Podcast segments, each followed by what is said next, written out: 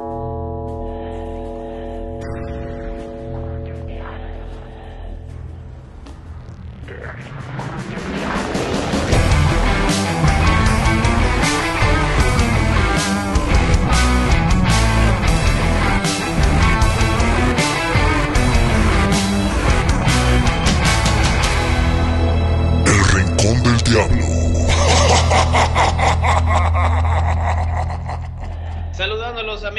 aquí en el Rincón del Diablo, una semana más. Eh, les damos la más cordial bienvenida siempre aquí al podcast del Deportivo Toluca, un podcast que usted puede encontrar todos los viernes en Spotify y Google Podcast, por lo mientras en estas plataformas. Así nos encuentra como el Rincón del Diablo todos los viernes con la previa, con eh, información, con historias que hay eh, del Deportivo Toluca. Ahí, si no las ha visto, si no, si no se las ha chutado todas, pues bueno, los invitamos a que, que lo hagan, a que lo sigan, que por supuesto nos escuchen y que se vuelvan como toda la gente que nos hace el favor de su atención cada semana. Mi hermano, ¿cómo estás? Mi carnal, qué gusto saludarte, saludar a todos los amigos del Rincón del Diablo.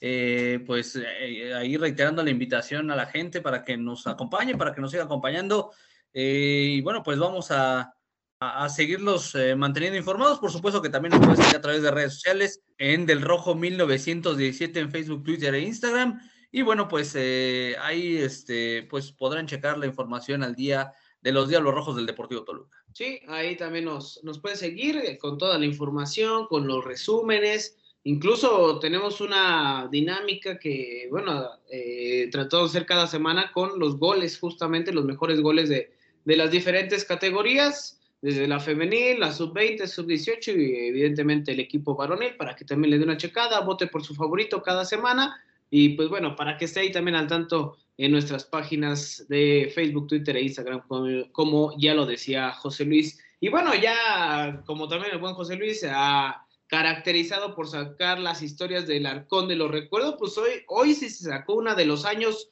gloriosos del Deportivo Toluca, mi carnal. Cuéntanos un poquito qué tenemos para hoy. Sí, mi carnal, bueno, pues tratando de recordar eh, un poquito los pasajes del Deportivo Toluca a lo largo de su historia, bueno, eh, eh, una historia más reciente, por decirlo de alguna manera, habrá que recordar que muchos personajes han ido y venido precisamente de los Diablos Rojos, muchos sin pena ni gloria, pero otros tantos también han dejado una huella imborrable en la historia del Club Deportivo Toluca. El personaje del que vamos a hablar el día de hoy nunca estuvo en la cancha, eh, pero su trabajo se vio reflejado en títulos y la recuperación de la grandeza del Club Deportivo Toluca.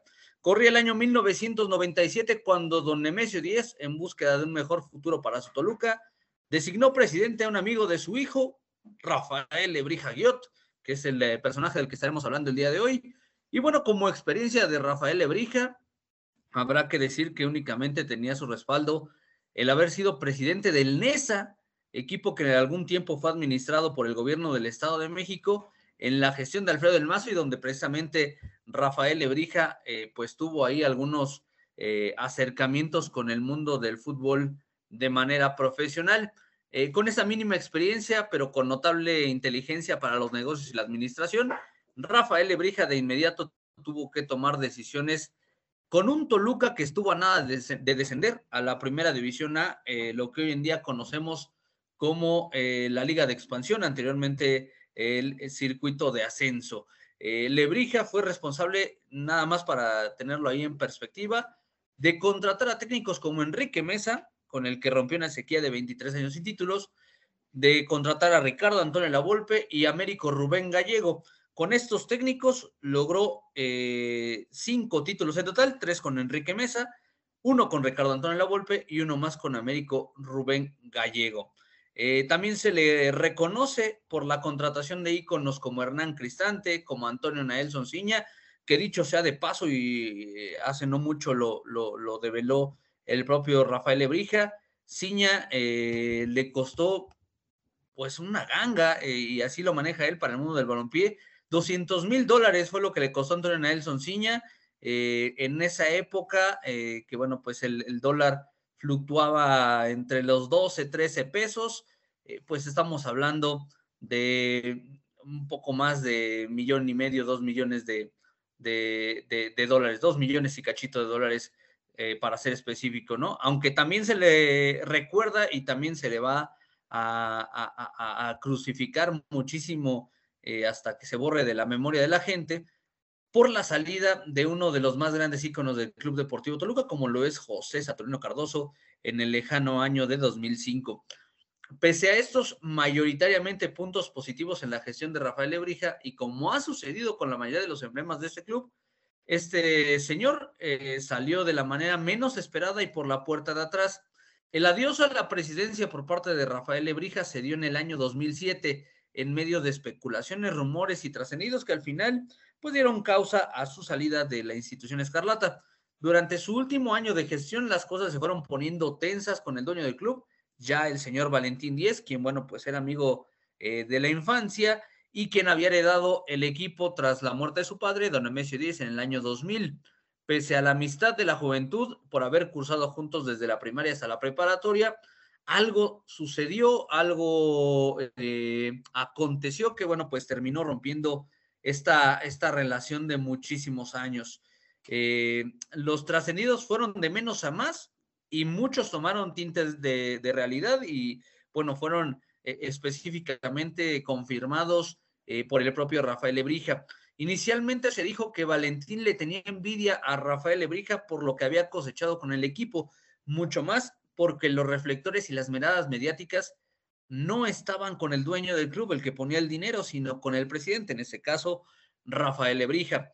Eh, esto también lo, eh, eh, lo pudo confirmar ya años después el propio Rafael Ebrija, que bueno, pues él así lo expresa, ¿no? Tal vez Valentín sentía un poco de, celos y de envidia de, ver lo que, lo que estaba haciendo Rafael Ebrija con el club. Asimismo, se habló en algún momento también de un manejo turbio de dinero en refuerzos, el cual pues la verdad es que nunca se pudo confirmar. Eh, este manejo del que se especula no se hizo de manera adecuada eh, fue en el tema de eh, sustitutos, de buscar un sustituto para José Cardoso, quien, como ya le habíamos dicho, pues había dejado el club en el año 2005. Y es precisamente este punto que pudo haber derramado el agua del vaso.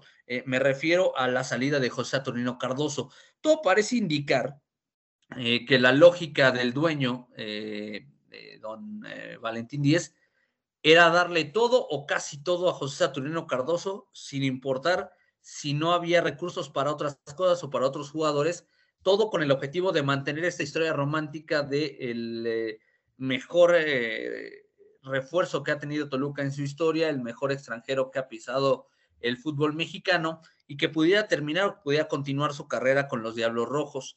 Lebrija, por su parte, eh, a sabiendas de que se tenían que reforzar otras áreas, otras zonas del Club Deportivo Toluca, además de la delantera, más allá de lo que pasara con Cardoso, quien ya en ese momento era un jugador veterano, un jugador longevo, prefirió, se dice, saltar esa instrucción de, mantener sí o sí a José Cardoso y apostar por nuevos jugadores que pudieran proyectarse ya eh, pues eh, en un mediano futuro eh, plazo para Toluca. Evidentemente no podían pensar solamente en el eh, torneo que venía de frente, sino pensar en proyectos a mediano y largo plazo. Y me parece que es uno de los principales sellos que se le podía ver a Rafael Lebrija.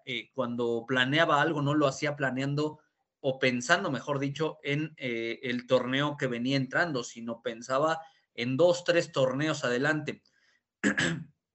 Tras estos temas, y se expresa así en notas periodísticas, de la época hubo un fuerte distanciamiento entre Rafael Lebrija y don Valentín Díez.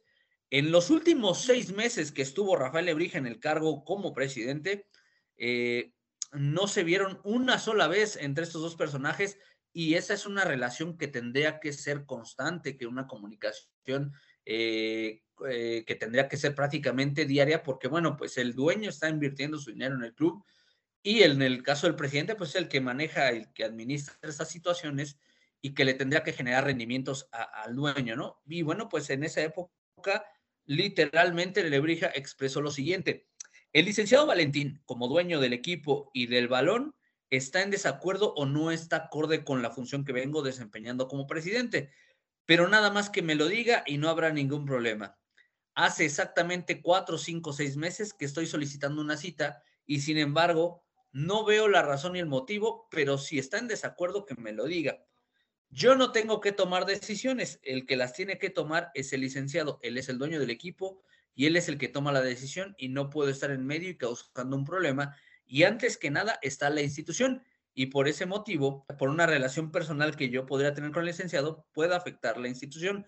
Eso no lo voy a permitir, pero es cuestión de que el licenciado Valentín tome la decisión como el dueño del equipo para que yo me separe de mi cargo. Eso se lo preguntaban, evidentemente, si él eh, quería renunciar o él iba a renunciar. Eh, sabemos eh, o conocemos un poco de la historia de Rafael Ebrija y siempre fue un tipo eh, que, le ponía el pecho a las balas, ¿no? Y que, pocas veces se prefería hacerse un costado. Me parece que el único lugar donde se hizo un costado fue en Chivas Rayadas de Guadalajara, pero porque la situación era, insostenible, ¿no? Incluso ya en esta época, previo a la conclusión de su labor como presidente del club, Rafael Ebrija reveló que el dueño del club ya trabajaba con una persona ajena a la institución, un agente externo, quien se encargaba prácticamente de eh, buscar refuerzos para Toluca y los temas contractuales, tanto de los refuerzos que irían eh, llegando al club como de los jugadores que ya estaban en la nómina del Club Deportivo Toluca. Es decir, eh, antes de que Rafael Ebrija renunciara a su puesto como, o mejor dicho, se separara del, puesto porque él no renunció, eh, lo renunciaron oficialmente. Antes de que esto sucediera, él ya, ya había una persona que, bueno, pues como se dice eh, eh, en el barrio, pues ya le estaba haciendo mosca, ¿no? Ya, ya le estaba ahí haciendo ruido y haciendo algunas labores que en teoría tendrían que ser de encargo propiamente del presidente del club. ante esta situación de los dineros, que, que, se hablaba de, de la posibilidad de, de, alguna, eh, un mal uso de los recursos que se destinaban al club. A la salida precisamente de Rafael Lebrija del Club Rojo, se creó un patronato eh, en el Club Deportivo Toluca, el cual estuvo presidido por Fernando Ramos, mientras que la presidencia, después de la salida de Lebrija, fue tomada por Fernando Corona. Se decía que, que alguien de, de, la familia Sánchez, propietarios acá en, eh, en, la capital mexiquense de una concesionaria de, de autos, eh, don Ernesto Sánchez, era el indicado porque llevaba mucho tiempo eh, en la parte administrativa del club, pero a final de cuentas no sucedió y eh, Fernando Corona tomaba nuevamente las riendas de la presidencia del Club Deportivo Toluca. El patronato que les mencionaba, que fue presidido por Fernando Ramos, pues simplemente no fue funcional y al tiempo pues fue desapareciendo. La verdad es que eh, dejó de funcionar como una estructura que manejara los recursos de la institución porque hubo muchos problemas también con el tema de los dineros, ya estando este patronato eh, que fue encargado a Fernando Ramos. Eh, y bueno, pues esta situación, a final de cuentas, también desembocó en el acceso al poder de personas que no debían de tenerlo, en específico miembros del famoso consejo directivo que desde eh, muchos años han estado pues ahí picando piedra para ganarse un poquito de poder dentro de, la institución futbolística y bueno pues este, este famoso patronato pues les abrió todavía más las puertas para que pudieran hacer y deshacer. Con esta situación se agravaron los problemas de Toluca, que hoy en día tienen al club al borde del pago de una multa millonaria, que si bien es completamente pagable para la institución y para su dueño, eh, sí sería una mancha muy, muy oscura en el expediente de vida y en la trayectoria de gestión al frente del equipo para don Valentín Díez. Me parece que eh, después de, este, de estas presunciones que se han tenido de que Toluca, eh, pues es de los pocos clubes que nunca ha pisado el circuito de ascenso una vez que llegó a la primera división y que la cantidad de años que ha estado el club en la familia y, y todas estas cosas que, bueno, pues de repente eh, les gusta hacer mucho ruido en, Toluca. Bueno, pues esta, esta situación, eh, en caso de que se dé, esperemos que no sea así, que Toluca pues pierda la categoría, eh, porque pues es eso, ¿no? Perder la categoría de ser un equipo de primera división, pues sí sería una mancha muy, muy oscura en el expediente de, de, don Valentín Díez.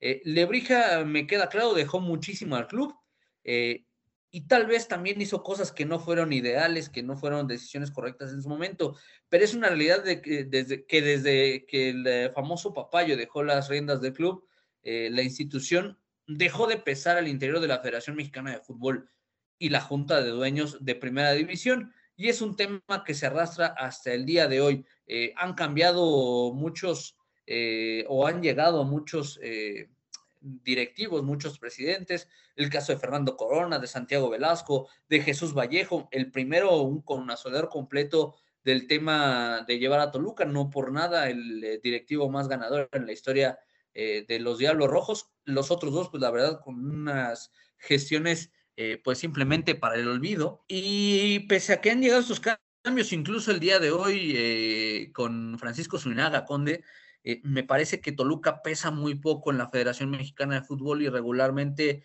eh, cuando hay algunas tomas de decisiones donde eh, tendría que aparecer un directivo que pese, bueno, pues en Toluca no ocurre y regularmente sale el diablo perdiendo en estas situaciones. Esta, esta historia, estos datos que les acabo de proporcionar, pues no es más que una muestra más de cómo se las llegan a gastar en Toluca, al interior del Club Deportivo Toluca, una muestra también eh, bastante clara de la cantidad de intereses que se mueven y la necesidad que tienen muchos de beneficiarse y de ganar poder con un noble club del balompié nacional como lo es el Club Deportivo Toluca.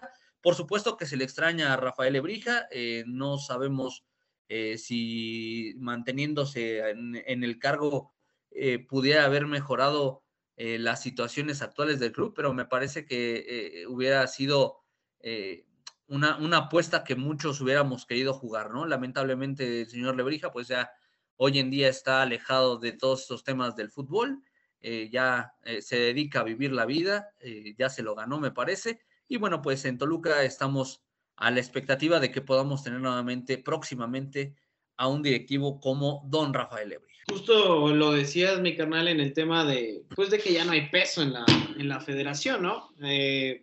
¿Qué, queremos decir con peso? Y digo, tiene que ser lamentablemente así, pero en determinado momento, quien, llegó a elegir a los directores técnicos de la selección mexicana, no, no elegir como tal, pero sí teniendo justamente lo mismo que decíamos, ¿no? Un peso específico para que se tomaran esas decisiones. El caso como el Ojitos Mesa, eh, el mismo Ricardo Antonio Lavolpe, que, que bueno, hubo un peso específico, eh, lo decíamos, de, esta situación y que hoy lamentablemente ya no lo hay, ¿no? Incluso en determinado momento, hace algunos años, se, se llegó a hablar de, de, otro tipo de directivos, como el caso de Jorge Vergara, que en paz descanse, pues que tenían justamente ese peso, ¿no? Que en determinado momento tuvo Toluca que, decían que, pues que también por la, situación de Jorge Vergara, pues había tenido un peso específico en la, en la determinación de algunos, algunos directores técnicos. Incluso hay algunos mitos que quedan ahí dentro de, la situación de Ricardo, eh, perdón, Rafael Lebrija y, y, Pepe Cardoso, pues que decía, ¿no? Que hubo algunos, algunas situaciones eh, con las esposas, algunas situaciones personales, Digo, queda en eso, en mitos nada más, no, no tenemos la certeza.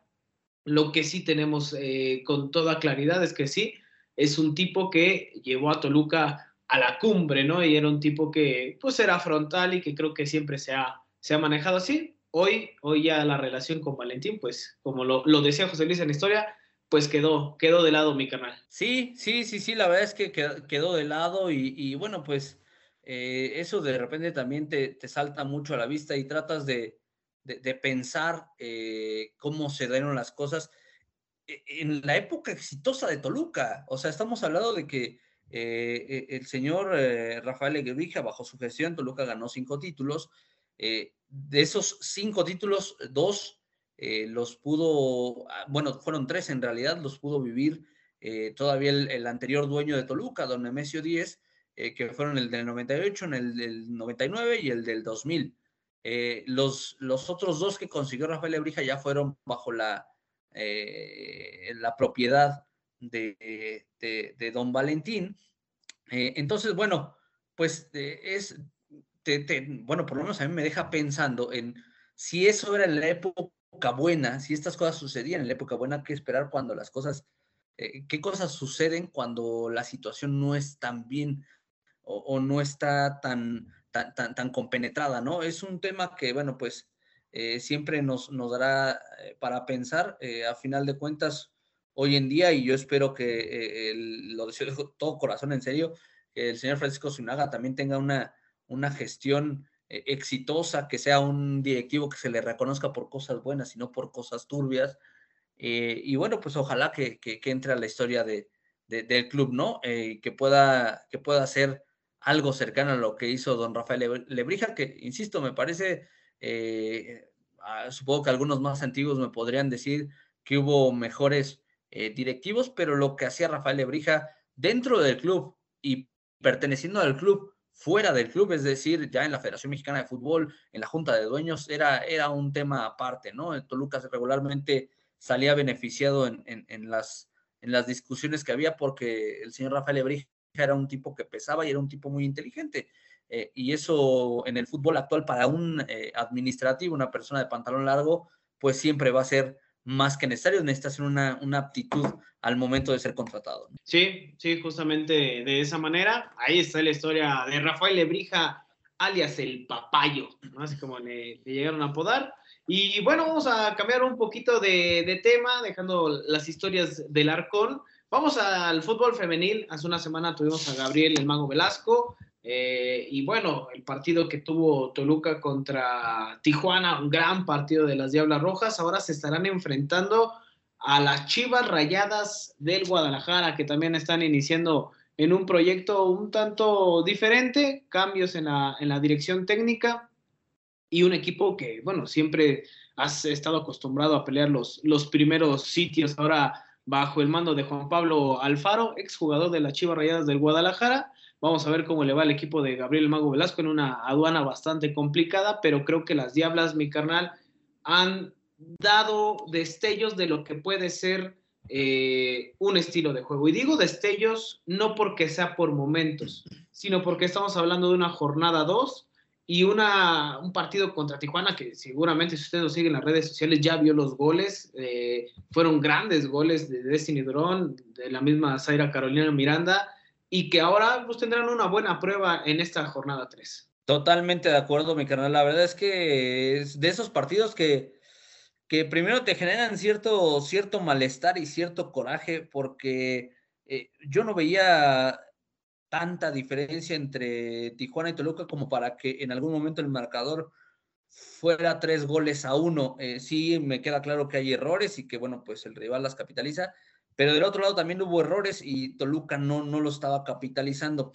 Cuando Toluca se concentra y cuando Toluca mete presión, Toluca fue muy superior a Tijuana y fue por ello que le alcanza para, para el 3 por 3 eh, en donde además de, de mostrarnos una, una notable eh, calidad eh, en el balompié, en la forma de juego de las de estas chicas, en el planteamiento táctico técnico de eh, Gabriel el Mago Velasco, pues también nos, nos deja en claro que tienen amor propio y que tienen mucho orgullo y que tratan de funcionar de la mejor manera para sacar las cosas adelante. Fue un, muy buen resultado, considerando el, que venían abajo en el marcador eh, un punto que le permite a estas diablas eh, mantenerse invictas en este arranque de la Liga MX femenil, ocupando ahora mismo la segunda posición de la clasificación general, es decir, está eh, metida entre las líderes junto con Chivas, junto con Tigres, junto con el mismo Tijuana,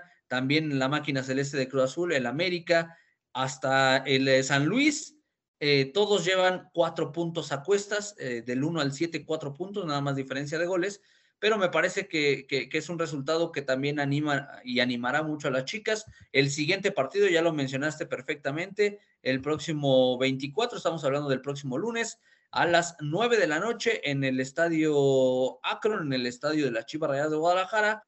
Eh, precisamente las Diablas se estarán midiendo al rebaño sagrado, mi canal.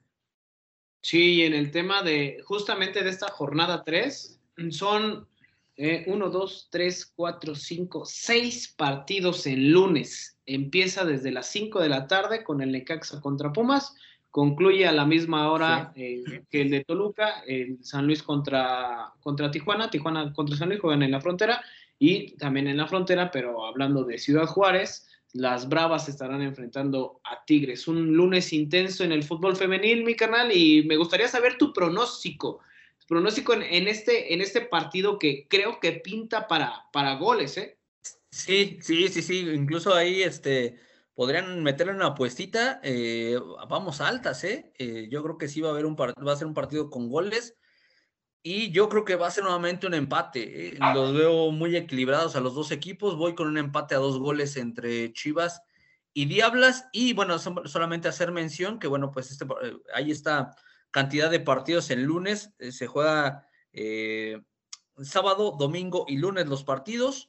Porque la jornada 4 es jornada doble y le toca visita nuevamente a Toluca. Estará midiéndose en el estadio eh, Corona en el nuevo estadio, en el territorio Santos Modelo, mejor dicho, a Santos Laguna el, próximo 27, eh, día 27, es jueves 27, a las 9 de la noche, precisamente ante Santos Laguna. Entonces vas con un, con un empate. Yo también voy con un empate a, a, dos goles. Voy con el empate a dos goles. Creo que, creo que puede haber, ya lo decíamos, altas en, en este partido. Todo el éxito para, para las las chicas que, den lo mejor de sí, eso no, no, no queda duda. Ya en la recuperación, ahora vimos a Noemí Granados, entró de cambio, una de las jugadoras que regularmente venía siendo titular, que ha tenido incluso procesos con selección mexicana.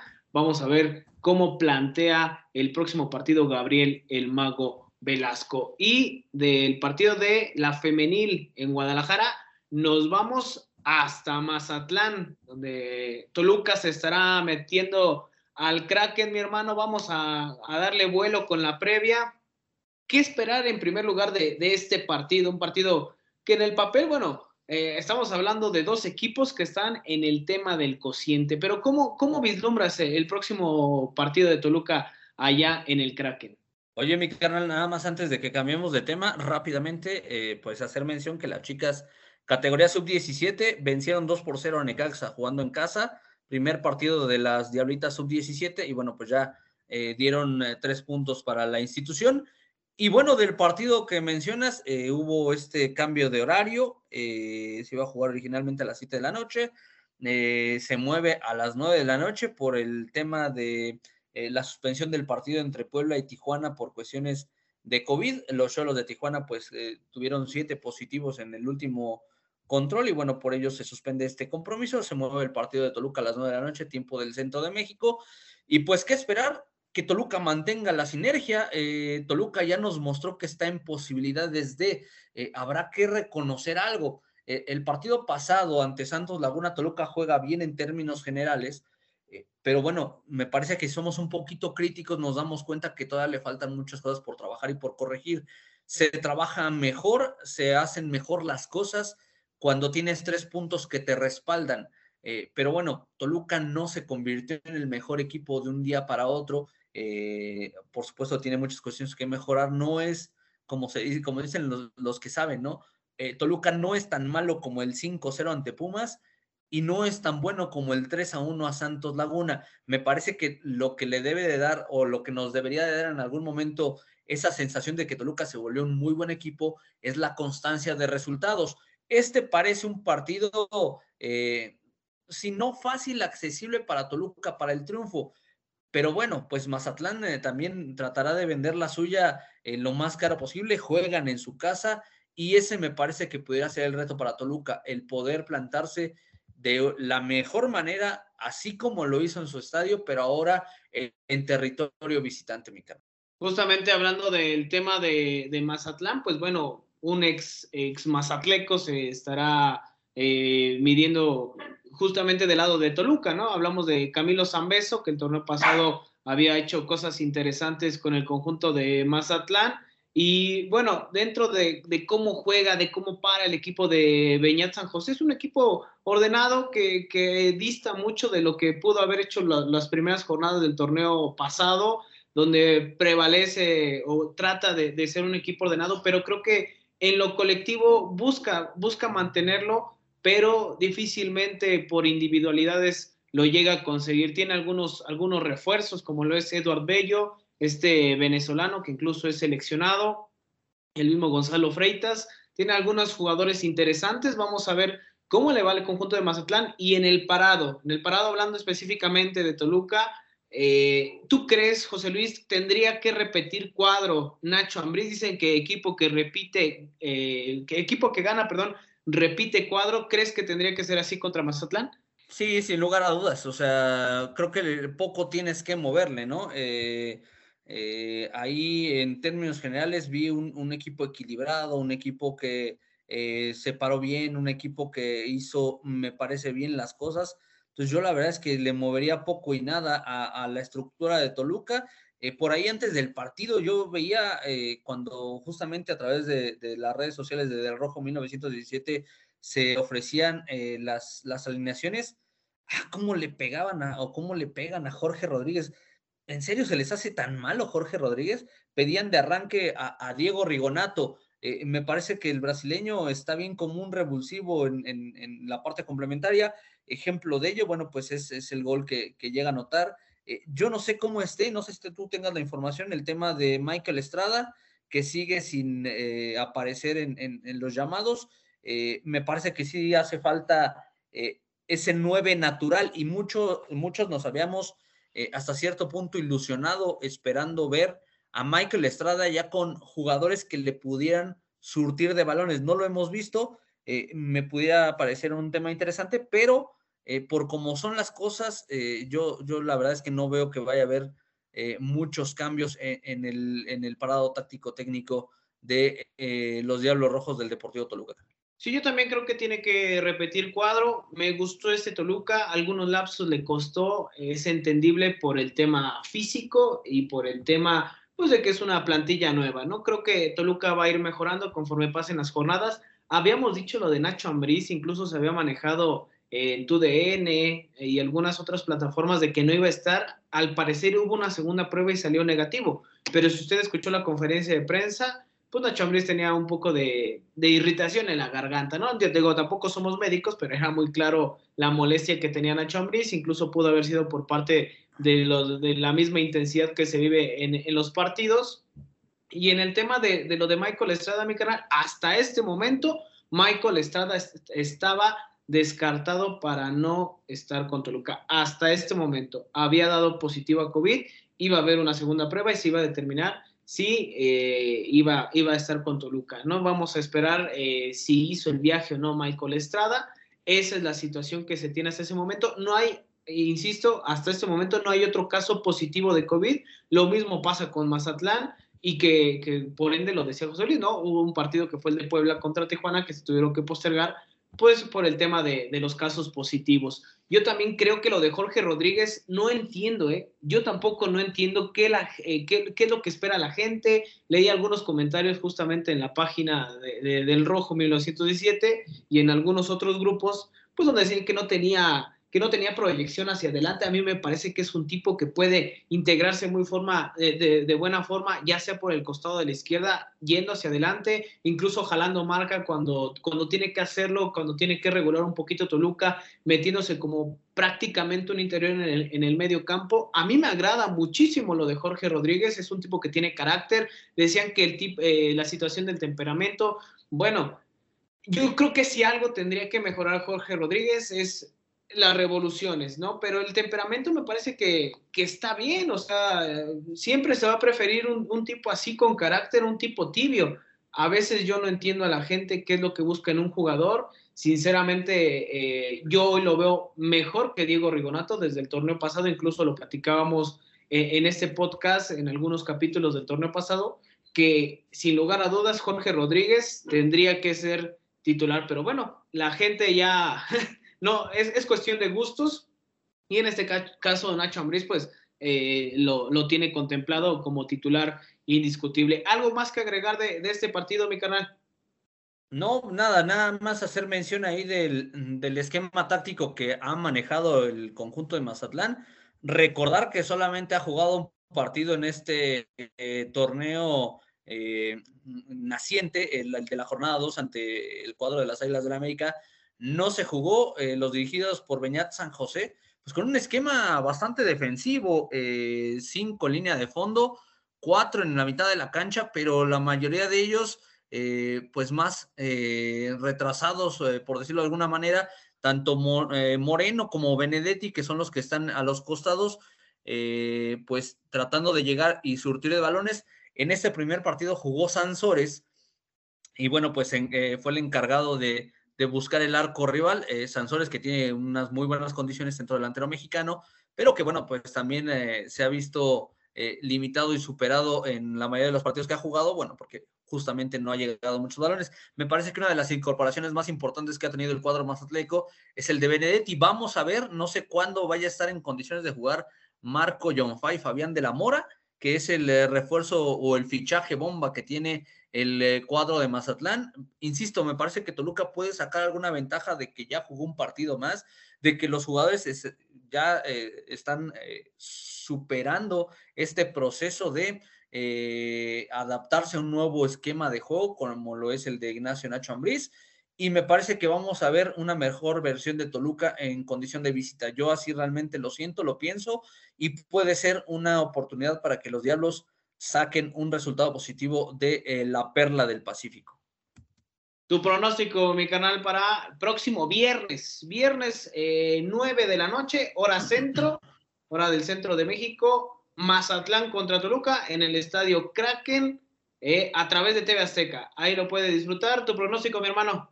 Voy con un eh, triunfo de Toluca. Yo creo que va a ganar dos goles por uno. Lamentablemente la defensa de Toluca sigue mostrando ahí sus, errores, pero bueno, esperemos que, vayan corrigiendo, pero sí veo un 2 por 1 a favor de los Diablos. Yo voy también con dos, pero 2 a 0 gana Toluca allá en la en el estadio de Mazatlán. Vamos a ver cómo, cómo le va al equipo de Nacho Ambriz, nada más para apuntalar el tema de eh, lo que era el cociente que les platicamos hace un momento. Únicamente separan a Mazatlán y a Toluca eh, en este tema porcentual, pues son dos puntos. Toluca tiene 104 puntos en el lugar 13 y Mazatlán 102. Estamos hablando de que cualquiera de los dos, eh, bueno, hablando de, Toluca, si gana, le sacaría una buena, una buena ventaja a Mazatlán. Estamos, estaríamos hablando de cinco puntos y, digo buena ventaja porque justamente en este torneo es cuando se paga la multa. Arriba de Toluca está los Gallos Blancos con 105 y un lugar más arriba Atlas con 109 unidades. Vamos a ver cómo le va al equipo de Toluca y ya nada más para eh, el día y horario de, Toluca Femenil que no habíamos mencionado y la transmisión es el lunes, bueno, ya hemos dicho eh, el día, la hora eran a las 9 y ese va a través de Fox Sports. Lunes a través de Fox Sports, las Diablas Rojas contra Chivas y el viernes Toluca, bueno, Mazatlán contra Toluca, mi carnal. Ojalá que gane Toluca, ojalá pueda seguir pues con, con esta con esta inercia de, mantener los triunfos y que se vea mejor en lo físico. Yo creo que Mazatlán es uno de los equipos que puede padecer en este torneo. Creo que, creo que le puede costar este Grita México 2022. Pues ojalá que el Diablo pueda aprovechar esta situación y que puedan eh, salir adelante de la situación. Eh, quiero hacer un comentario antes de que nos vayamos, mi carnal, que bueno, pues de repente se me caen las cabras y se me olvida decirlo. Eh, pudimos ver en el partido eh, de, la semana pasada, el fin de semana pasado ante Santos Laguna, a don Valentín Díaz, que justo ahorita lo mencionábamos. En días pasados había salido una nota, eh, o una, sí, una nota de ahí en, el diario Deportivo Récord, en la columna del francotirador, que Valentín Díaz está muy mal de salud y que ya no sabe qué hacer, que porque como no tiene herederos y está muy preocupado, se le ve bastante bien ¿eh? a, don Valentín ahí en la, en la grada del MS10. Se agradece que el dueño se dé su vueltita con el club. Eso de repente también eh, cae bastante bien entre jugadores y cuerpo técnico. Y bueno, pues simplemente para, para las personas que, tengan cierto temor, pues ahí está, por lo menos todavía, eh, y se ve con buen semblante y buena condición de salud, el dueño de los Diablos Rojos, don Valentín Díez. ¿eh? Oye, mi carnal, yo, yo sí lo vi medio malón, ¿eh? Yo sí lo vi medio, cansadón, te lo juro, ¿eh? Yo, cuando, obviamente, cuando mandan la toma, pues era claro que era para desmentir lo que salió en récord, ¿no? Yo sí lo vi medio malón, no sé si sea el cubrebocas, también hacía mucho y hace mucho frío en la capital mexiquense. Yo sí lo vi ahí medio, medio, este, medio desvelado, ¿no? Pero, pero bueno, a lo mejor, y me estoy equivocando, ojalá, ojalá así sea, porque no dudaría que uno que otro le quiera brincar ahí, ¿eh? No dudaría. Pues es que los buitres ya andan, ya andan con todo, ¿eh? Y, este, y no me sorprendería que esta, que esta nota que, que se publicó eh, o esta información que se, que se dio a conocer, pues también sea obra de alguno que otro buitre que esté esperando eh, desestabilizar un poquito para, para meterse ahí en las fauces del mismísimo infierno, ¿no? Pero bueno, pues por lo pronto ahí está, ¿no? Eso, esto nos da una certeza de, que, de que Valentín, pues ahí está, por lo menos eh, no, no, no está escondido, no, este, tal vez no es algo para alarmarse si es que tiene algún problema de salud, eh, porque bueno, pues ya, ya dio la cara y eso eh, me parece que también justamente manda ese mensaje de, tranquilidad y de estabilidad que, de repente es necesario en un equipo de fútbol. Sí, sí, ojalá, ojalá que esté muy bien don Valentín y agradecer por supuesto a toda la gente que nos sigue semana con semana, que nos deja sus comentarios, eh, sus reacciones, que nos comparten sus redes sociales con, con, retweets, con sus comentarios. Déjenos también qué temas les gustaría conocer del Deportivo Toluca, estos temas de los que ha estado platicando José Luis durante, durante los últimos programas, o durante ya algunos programas, y que la gente se sigue sumando a este proyecto, déjenoslo y aquí lo, lo estaríamos platicando. Háganoslo saber ahí en redes sociales del Rojo 1917. Así nos encuentra en Facebook, Twitter e Instagram.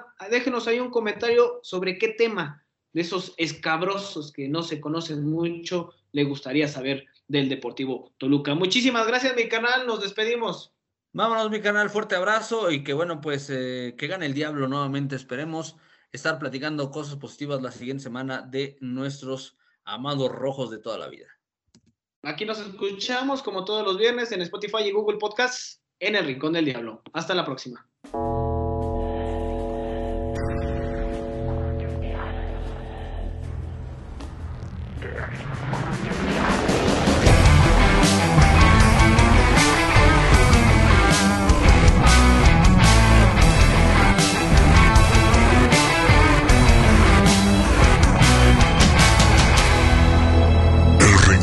Diablo.